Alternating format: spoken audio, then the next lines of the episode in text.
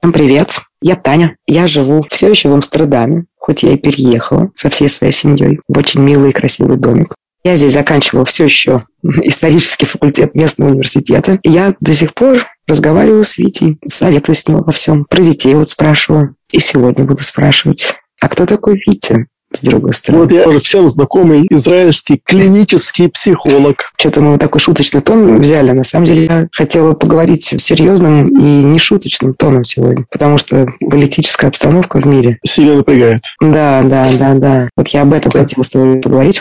Как говорить с детьми о таких вот ситуациях, когда война, ты, кстати, еще хороший в этом смысле вдвойне. Помимо того, что ты клинический психолог, ты еще живешь в Израиле. У вас там раз в два года где-то война, бомбы падают, ищутся бомбоубежища. Вот я Нет, помню. раз в семь лет, раз в десять лет, скажем. Я просто помню, да. когда я уже уехала из Израиля, через несколько лет после этого началась такая война, что ракеты долетали аж до Тель-Авива, и Женя тогда уехала к тебе в Хайфу. И я помню, тоже были мои друзья, которые что-то были в Израиле, они просто были в шоке, прежде всего, как вообще все это объяснить детям.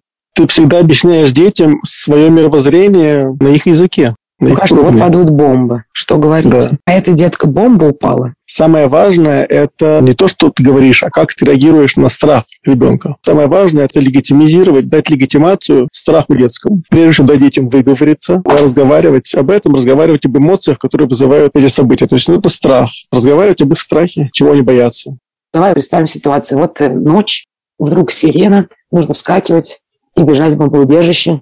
Ты должен говорить, ты должен объяснять ребенку то, что происходит, и признавать страх. Говорить, да, сейчас страшно, бомбы падают, страшно, это вообще опасно для жизни. Срочно, срочно нужно избежать бомбоубежища. То есть нужно, чтобы ребенок не вызвать у него слишком большую истерику, чтобы он мог функционировать, но удовольствием дать ему такую мотивацию, слушаться и так далее. Серьезные проблемы поведенческие, ослушания тоже могут же быть. Да. Неприятные ситуации могут быть с непослушными детьми во время войны. С непослушными детьми во время войны ты не будешь, мне кажется, контейнировать, ты просто будешь брать.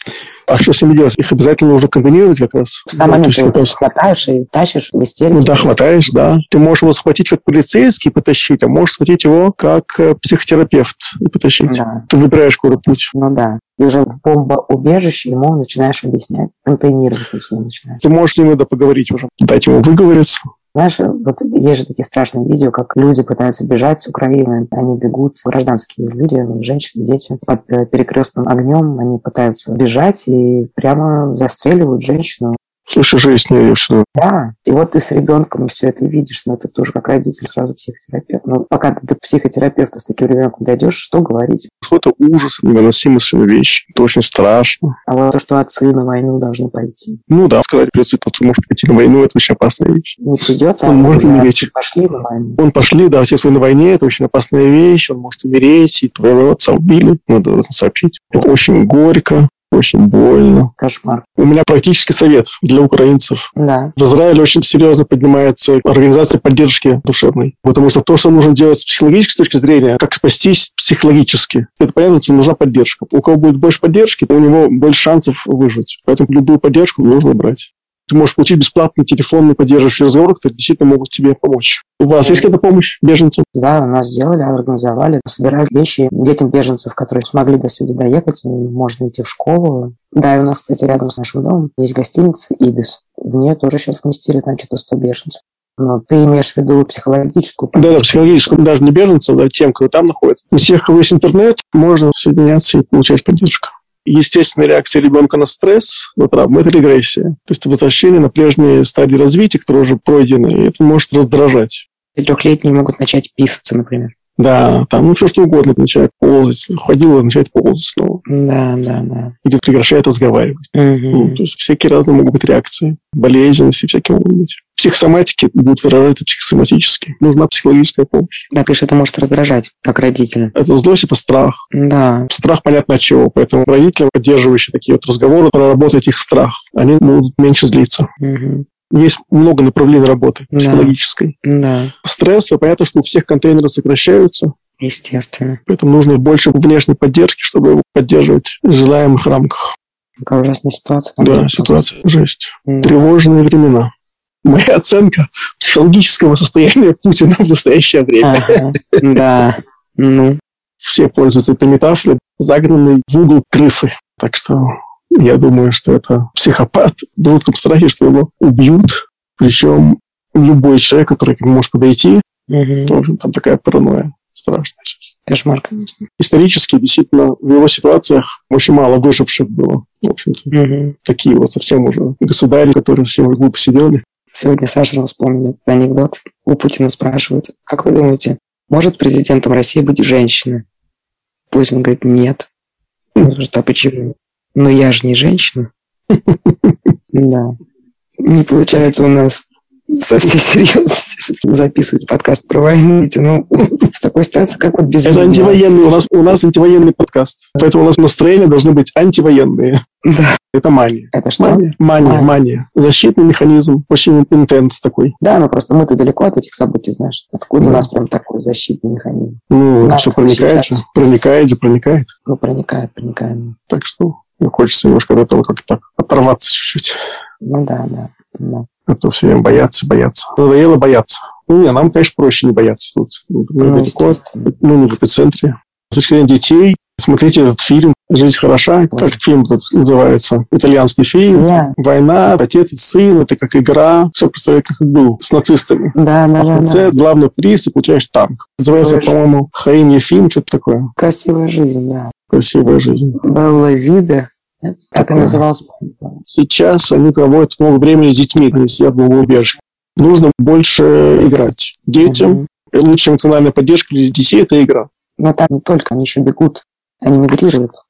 Ну, понятно, когда ты бежишь, ты не можешь играть. В любой момент, когда ты едешь в вагоне, едешь в автобусе, можешь играть. Должен быть такой железный родитель, чтобы во всем этом находить еще силы играть. Это уже другой вопрос. Если подумать, что для детей хорошо, думать Мгм. только о детях, то им нужно поддерживающие разговоры и игра. Игра для них это такая волшебная страна.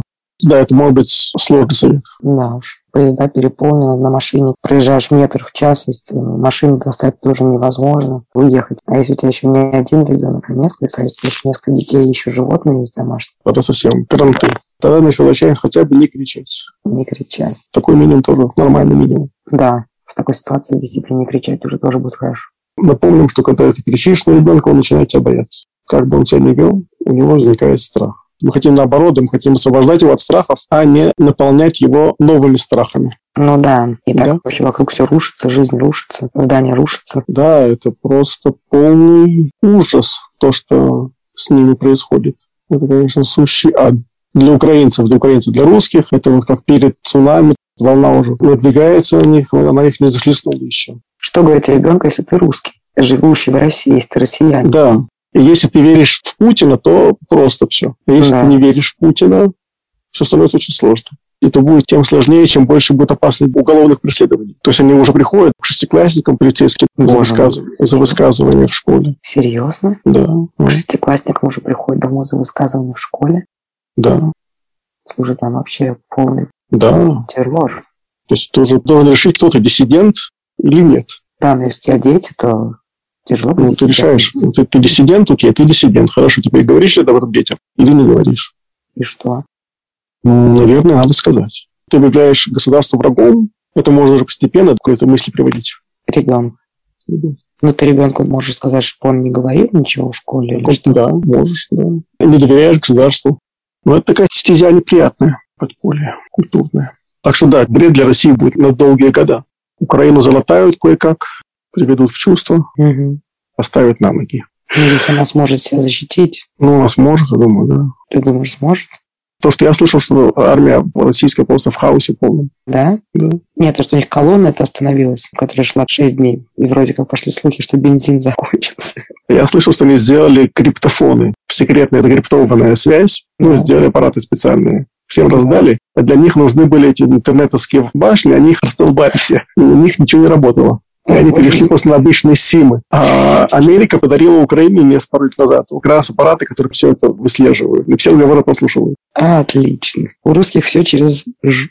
Как? Да, это есть, да. В Израиле генералы говорят, да, русские так всегда воюют, всегда они забрасывают телами, все так было, они прут и прут, все прут и прут, а вот они все допрут. Нужно НАТО вмешиваться, генералы говорят. Ну да, ну действительно русские им же плевать на человеческую жизнь. Они всех этих солдатов, это кушечное мясо какое-то для них. Ну полягут там еще на тысячу больше солдат или на тысячу меньше. Россию действительно никогда не волновал. Да. Тогда вопрос опасности, которой Европа подвергается. Ну да, но ну а что НАТО? Ну вступит НАТО, это действительно Третья мировая начнется. Да. А у России атомная бомба вообще-то есть. Да.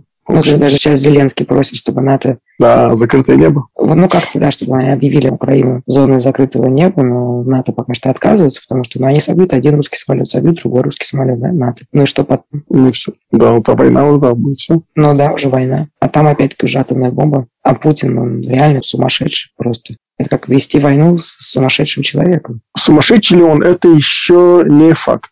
Ну да, просто непонятно, ну, то есть он что, он хочет взять, вот в чем его цель, с другой стороны, да? Именно вот Украину. Он взять, может, тогда он, может быть, он просто очень глупо поступивший, очень сильно сглупивший человек, который не сошел с ума еще от этого, но он просто в панике совершенно не знает, что делать, как выбраться.